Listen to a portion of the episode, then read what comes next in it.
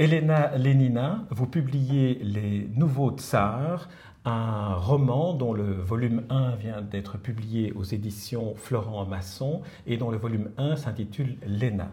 Alors, c'est le premier livre que je lis de vous, mais je vois dans la quatrième de couverture et dans, votre bibliographie que vous en êtes à votre 17e roman. Pour euh, expliquer ce livre, il faut quand même un peu parler des 16 précédents, parce que parmi ces 16 précédents, il y en avait euh, plusieurs, dont euh, Russe comme Crésus, qui est paru chez Grasset en France. Dans ce livre, Russe comme Crésus, j'ai interviewé les milliardaires. Et souvent, il y avait des choses qui m'ont resté que je ne pourrais pas publier d'une manière officielle parce que déjà, il y a trois, quatre avocats qui font la rélecture avant la parution parce que même quand on donne la marque préférée de champagne de ce milliardaire, c'est déjà une attente à la vie privée. Euh, c'était très dur, mais euh, surtout quand lui-même se laisse aller et me raconte des choses que même moi je comprends qu'on ne peut pas publier. Et ça existe parfois, et vous avez interviewé beaucoup de, du monde, je, je, pense que vous comprenez moins mieux que les autres. Euh, et certaines choses que j'ai sues comme ça, elles ont été tellement atroces, dures, difficiles et impubliables, mais ça m'a brûlé les lèvres et j'ai trouvé cette astuce de faire un roman des choses réelles pour me livrer ces choses-là, parce que c'est très dur. Euh, la vie des milliardaires n'est pas facile. On pense et on voit seulement euh, les paillettes, les jets privés, les yachts, les belles femmes, les belles villas. Mais on ne voit pas les choses qui sont beaucoup plus dures et beaucoup plus difficiles. Euh, par exemple, tous ces milliardaires-là sont constamment sous, l'écoute, sous l'écoute de leurs propres services de sécurité.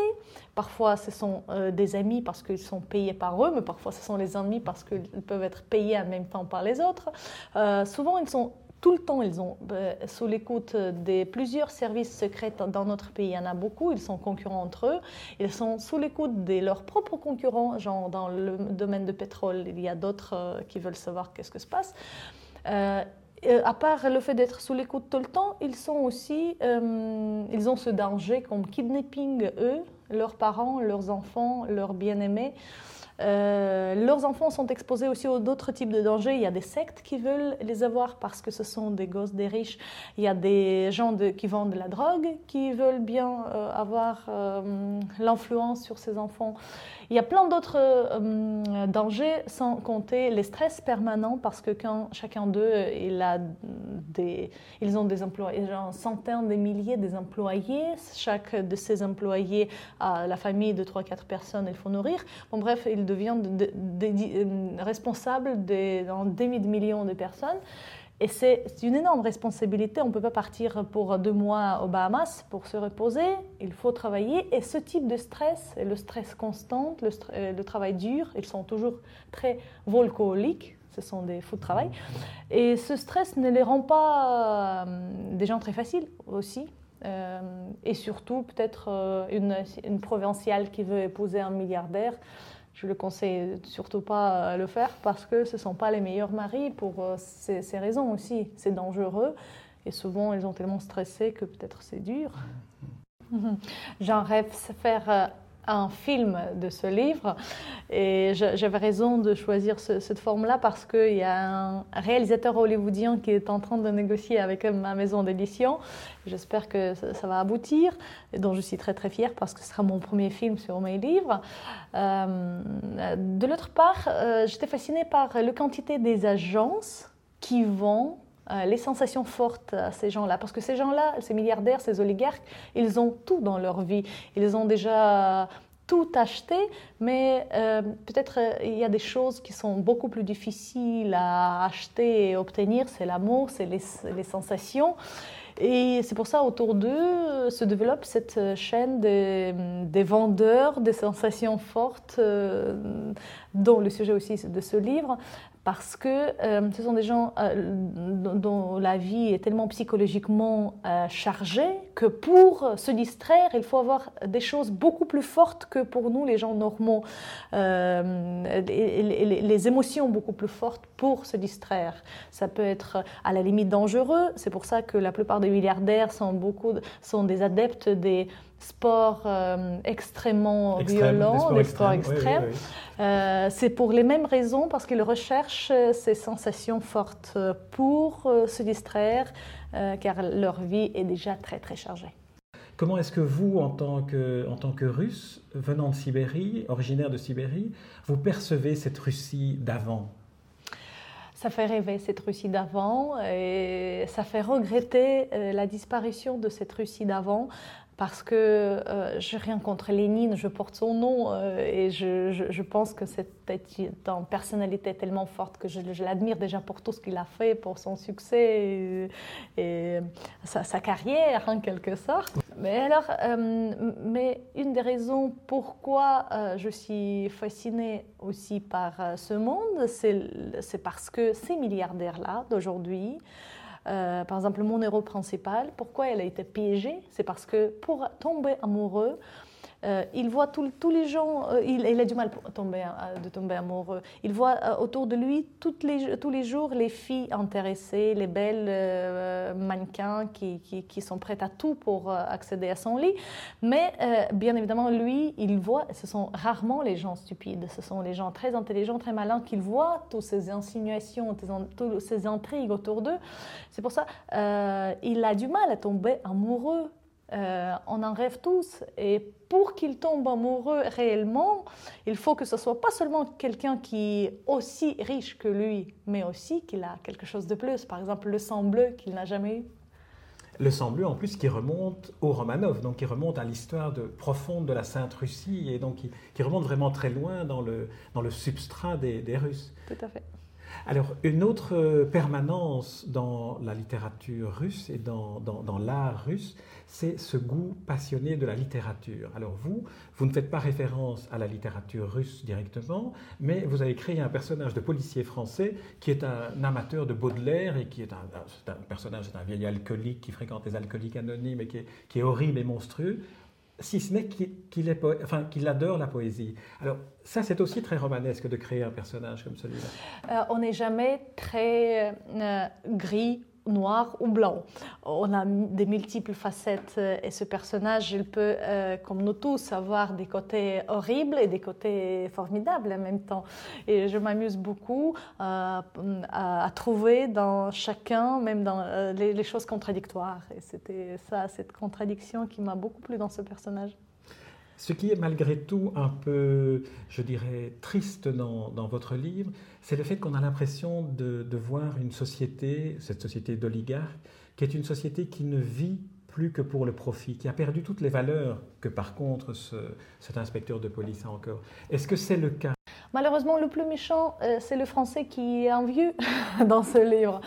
Euh, c'est pour ça, je pense que c'est pas seulement eux qui perdent les vrais repères dans leur vie euh, en ayant, en étant entourés par que les gens intéressés autour d'eux, mais aussi tous les autres qui, en voyant un, milliard en espèces devant toi sur la table, bien évidemment, certains gens oublient c'est quoi le moral et l'honnêteté.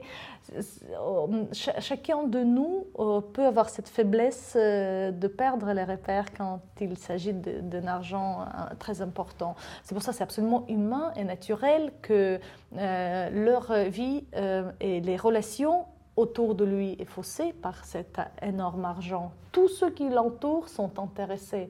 Et c'est pas facile. Et je pense que ce sont des gens très courageux, pas seulement parce que ce sont des gens qui prend beaucoup de risques pour réussir et qui sont brillants, intelligents et très forts, mais aussi ils sont très courageux pour continuer à vivre dans les relations si euh, peu naturelles, dans les conditions si peu normales.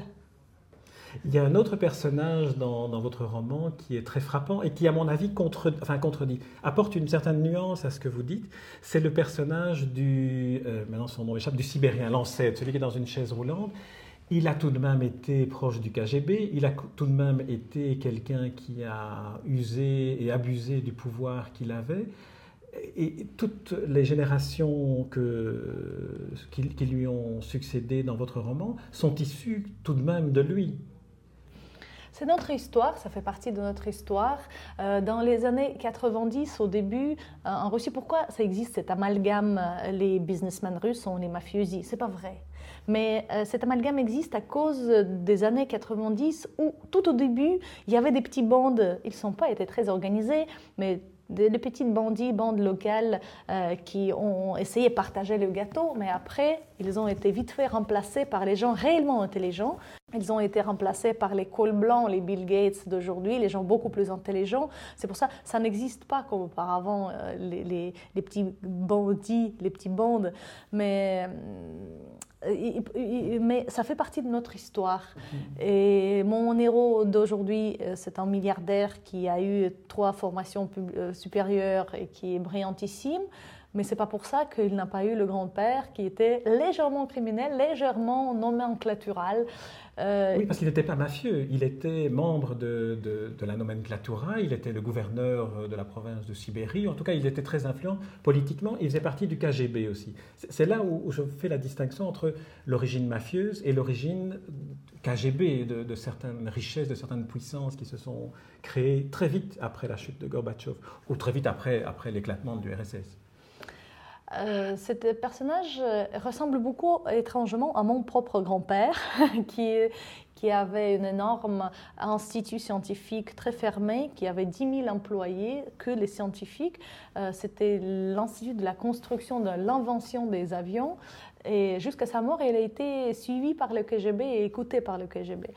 Euh, ce sont des gens qui, d'une part, sont très forts et ont des positions sociales très hautes dans cette nomenclatura soviétique, et de l'autre part, ils sont toujours entourés et suivis par les KGB, même contre euh, leur euh, propre gré, mais c'était les conditions de la vie auparavant et c'était pas facile.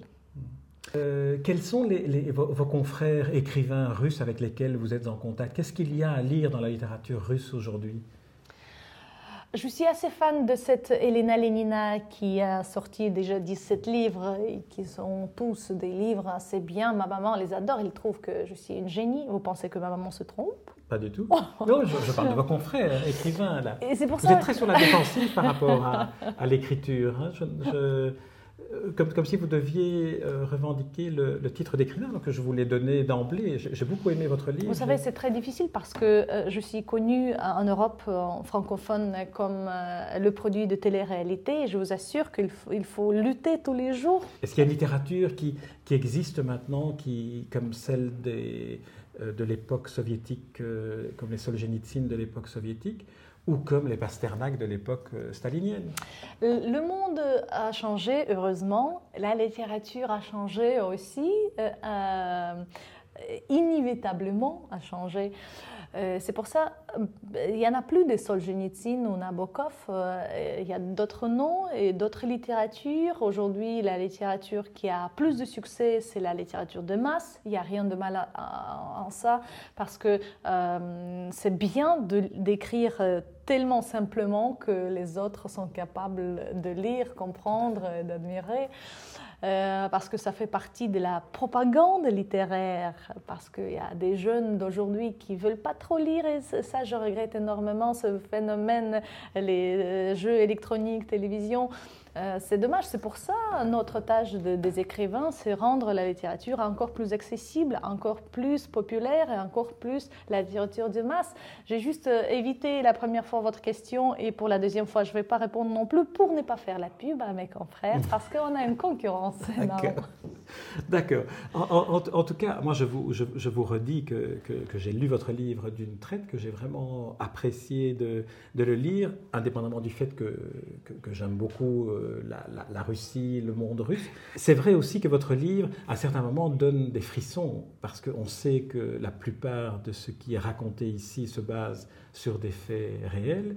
Et donc, on, tremble un peu pour ce monde euh, si dur, si, euh, euh, si, en combat permanent, que ce soit, comme vous le disiez, parce qu'ils ont des milliers, des dizaines de milliers de personnes qui dépendent d'eux, mais aussi en pensant à ce, et vous y faites allusion, à cet oligarque qui était à la tête de la société pétrolière russe et qui, sur ordre du prince Poutine, se trouve maintenant en prison et on le sort de de sa prison pour, pour l'y renvoyer tout de suite. c'est aussi un destin, ça? Heureusement, je suis une blonde qui comprend rien en politique. C'est pour ça que je ne pourrais pas vous répondre aux questions absolument purement politiques.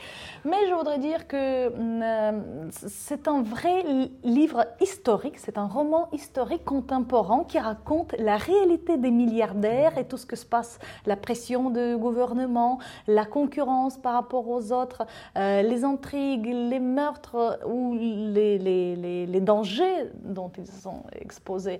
Euh, c'est un vrai parrain à la russe, le, nouveau parrain, le parrain contemporain, parce que le monde euh, a changé depuis le parrain.